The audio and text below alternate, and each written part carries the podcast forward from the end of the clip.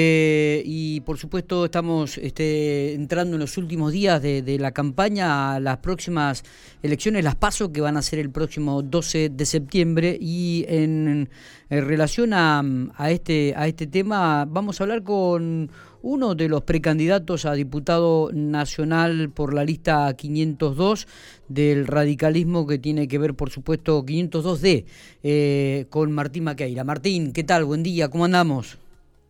Bien, muy bien, Miguel, ¿cómo estás vos? Bueno, bien, bien, bien. Este, eh, bueno, contanos un poco, ya vamos entrando en, en, la recta final, camino a las pasos el próximo 12 de septiembre, prácticamente queda una semana o 10 días más de campaña.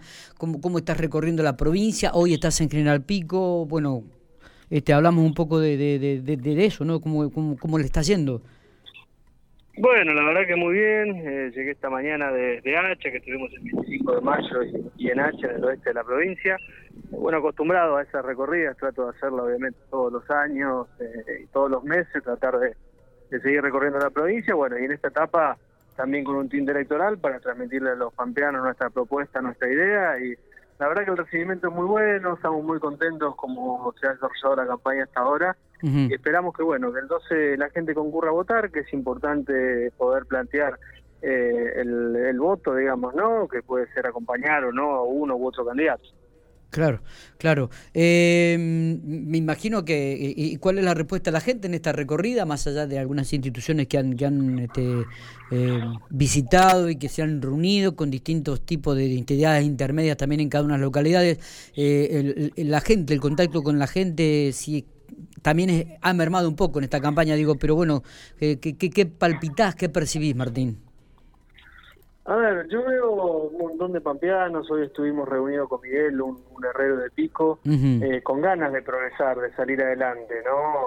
Lo mismo me pasó con, con Graciela, una productora de miel de 25 de mayo, pero encuentran ciertas trabas a esto, ¿no? Digo, más allá de lo económico y la situación difícil, que eso es una traba para todos, eh, lo que les pasa es que quieren, por ejemplo, sacar un crédito y por ahí la burocracia es muy grande. O como me contó un, productor hortícola de Toay, piensa sacar un crédito para comprar una máquina que sale 100 hoy, aplica el crédito y se la dan, lo dan el año que viene el crédito. Entonces la máquina ya sale 200 y el crédito era, no sé, por 70. Entonces ya no le cubre ni la mitad de lo que él pensaba comprar. Y es por eso que con Daniel planteamos esta actualización del ley TIME para que los trámites de créditos a tasa cero tengan esa garantía del Estado y sean más rápidos y más efectivos. Claro, claro. Eh, Martín, eh, ustedes han hecho mucho hincapié con, con Daniel Kronoberger en, la campaña en el ámbito educativo. Eh, bueno, la Nación ha manifestado la, posibilidad de que se cierre un año con todos los chicos en el aula. La provincia de La Pampa, a partir de ahora, ya del primero de septiembre, comenzaría con la salita de cinco años en forma eh, volviendo a la normalidad, luego lo harían los ciclos, los años que cierran ciclos. Eh, ¿qué, apreciación te, te, merece eh, estas definiciones? A ver, lo, lo, vemos como positivo, pero tarde, ¿no? Yo creo que tendremos que haber estado en la, en la normalidad, en la presencialidad absoluta desde, desde la vuelta, digamos, a, a, esta segunda etapa del año, ¿no? Creo que perdimos un mes, el mes de agosto, y, me parece que, que, no tiene que pasar que si suben los casos otra vez, lo primero que cierre la escuela, porque yo creo que junto con los trabajos, con todos los trabajos, ¿no? que son todos esenciales, eh, es lo último que debería cerrar, que uno tiene que limitar las reuniones sociales y otro tipo de aspectos. Eh, pero bueno, esperemos que esta gradualidad sea urgente, no, no, han, no han dado muchos mucha claridad de cuándo empezaría el secundario, los últimos años, si el 2, el 3, el 10 de septiembre, y creo que la comunidad educativa necesita tener esa claridad, ¿no? está bien. Eh, bueno, hay, hay un video que se ha viralizado por todo el país y que tiene que ver con esto de, la profesora y, y, el diálogo que, hay con un alumno. Por ahí hay diferentes posiciones también con respecto a este hecho que ocurrió. ¿Cuál es la tuya, Martín? A ver, no, no me parece que sea un diálogo, porque yo creo que en, la escuela uno puede debatir de, modelos, de política y demás, pero el docente tiene que ser como un árbitro, no puede tomar partido por una postura. La verdad que para mí, desde mi punto de vista, es un adoctrinamiento. En este caso, una docente que defendía al kirchnerismo, pero si hubiera defendido otro partido también me parecería mal. Eh, y, lo, lo duro también es que el presidente avale esa postura.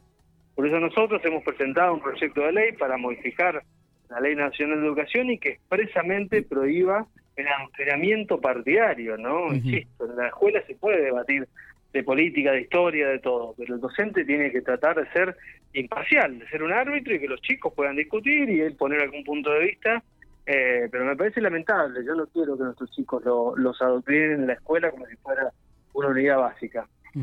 Está bien. Eh, Martín, sí, y teniendo en cuenta que, en las pasos se elige el candidato de Juntos por el Cambio, o los candidatos, mejor dicho, ¿Cuál sería la principal diferencia eh, por la cual los votantes deberían elegirlos a ustedes y no al resto de la lista de Juntos por el Cambio? Yo creo que somos la lista que mejor representa la unión dentro de Juntos por el Cambio, con Daniel como el mejor referente del radicalismo en Senado, en mi caso en diputados, y el, Matías Traba en, en el MIR. Y esa unión lo que refleja también es ser una oposición fuerte en el Congreso, ¿no? Como los debates que hemos tenido para frenar al, al kirchnerismo. Eso es uno de nuestras nuestros pilares, así como hemos hablado de educación y, de trabajo, nuestra lista lo que le vamos a garantizar a los pampeanos es que vamos a ir al Congreso a decirle basta a Cristina, al Senado sobre todo, ¿no? Que quizás no vemos esa, ese hincapié en algunos miembros de la, de la oposición. Nuestro rol es frenar a un gobierno que se está volviendo de alguna manera con algunos tintes autoritarios. Ajá. Bien. Eh, ¿Cuál es la jornada en el día de hoy en General Pico? A la tarde vamos a estar recorriendo el Renqueles, ahora tengo algunas reuniones más en, Pico con, productores, eh, y mañana ya partimos para el norte, para Rancul, Rericó, tratando de ir a cada punto de la provincia. Está. Martín, no sé si tenés algo más para, para agregar eh, en el cierre de, esta nota. Este, mm, obviamente que bueno, vamos a seguir expectantes, teniendo en cuenta que todavía faltan 10 días para un poco el cierre de la campaña en este camino a las pasos, ¿no? Exactamente, Miguel, agradecerte porque siempre nos han atendido también al pueblo de Pico, decirle que vayamos a votar el 12, que tenemos la posibilidad de tener una alternativa y que es importante también, me toca ser hoy el único candidato de, de Pico, ¿no? de, un candidato que puede aspirar a alguna algún cargo nacional, así que que pensemos que eso también es importante para representar al norte y a nuestra ciudad. Bárbaro. Martín, abrazo grande, nos estamos viendo. Bueno, un fuerte abrazo, gracias Miguel, adiós.